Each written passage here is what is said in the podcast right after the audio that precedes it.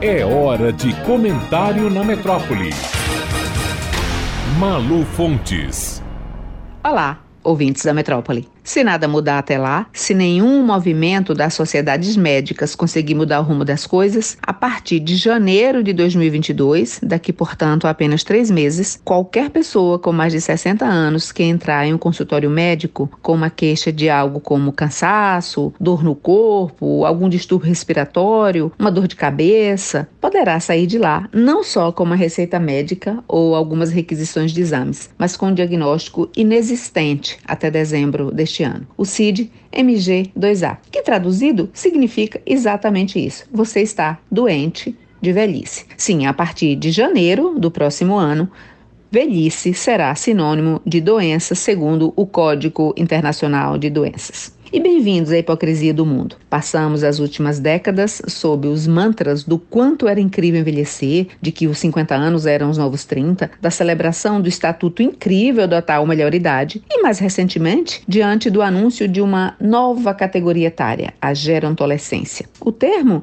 não é algo pejorativo, mas algo para definir uma nova condição etária para os velhos considerados ativos, assim como na história moderna ganharam nome e valor como condição social familiar e de mercado, a infância e adolescência. Sim, a infância e adolescência no Brasil só passam a ser consideradas como fase da vida, objeto de direito e detentores de tratamento como tais pela família ou pelo Estado, no século XX, em países desenvolvidos um pouco antes. Pois bem, pessoas que eram descritas em anúncios de previdência privada, de cruzeiros marítimos, de farmacologia, por exemplo, como a geração da maioridade, vão dormir em dezembro deste ano se auto-perguntando que diabos é gerontolescência e acordarão com algum remédio e o diagnóstico da doença que todos terão em comum, a MG2A. Mesmo que a causa da doença que o levou ao consultório nada tenha a ver com a idade. Quem vai etiquetar todo mundo com mais de 60 anos, com alguma dorzinha,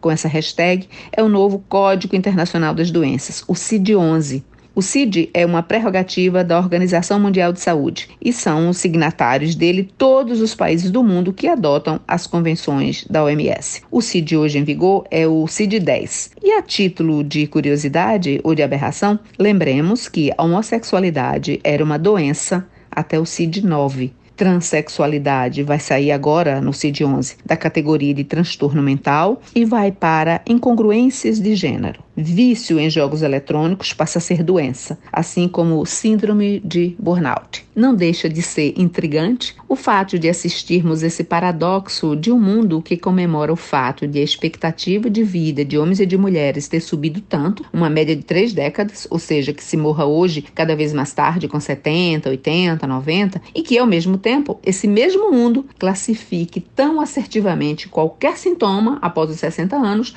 como uma coisa só: velhice. Se duas mulheres com uma dor forte de coluna entrarem juntas num consultório médico a partir de janeiro de 2022, uma com 30 anos e outra com 65, a chance de ambas saírem de lá com diagnósticos diferentes será quase absoluta, mesmo que as duas tenham a mesma coisa, uma hernia de disco, por exemplo. E em se falando de velhos, saúde, doença e assistência médica, como esquecer dessa equação que parece condenada a não fechar? O envelhecimento, a velhice como sinônimo agora de doença, com CID e tudo, e a mercantilização dos planos de saúde voltados para essa faixa etária. Não parece haver solução para esse impasse. Um plano de saúde que cobre valores pagáveis por aposentados que ofereça uma assistência médica minimamente digna, que garanta as margens de lucro das operadoras e dos seus acionistas e cubra os custos também altíssimos